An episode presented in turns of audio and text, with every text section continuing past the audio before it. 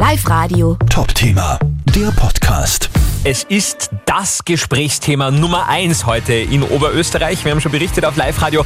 Ein 220.000 Euro Auto im Mondsee versenkt. Also ich weiß nicht, ob der Schweizer immer noch weint nach dem, was da gestern Abend passiert ist. Also er dürfte tatsächlich Brems- und Gaspedal verwechselt haben und ist dann rückwärts in den Mondsee gefahren. Bernhard Strobel von der Feuerwehr Innerschwand, ihr habt den Lamborghini dann ja bergen müssen. Wie weit ist der denn untergegangen gewesen?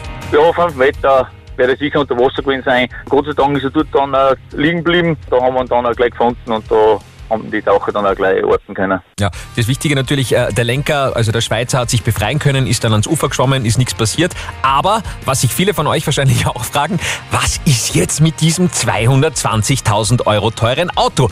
Ist der jetzt Schrott, Dieter Lepschi vom ÖMTC? Es ist schon ein riesen Sachschaden, weil auch die Ersatzteile bei so einem äh, italienischen Sportwagen nicht günstig sind. Aber das Fahrzeug nimmt ja einen großen Eigenwert mit. Somit wird sich das höchstwahrscheinlich nur rechnen, dass man herrichtet.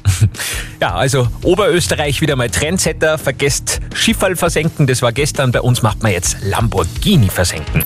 Live Radio. Top-Thema, der Podcast.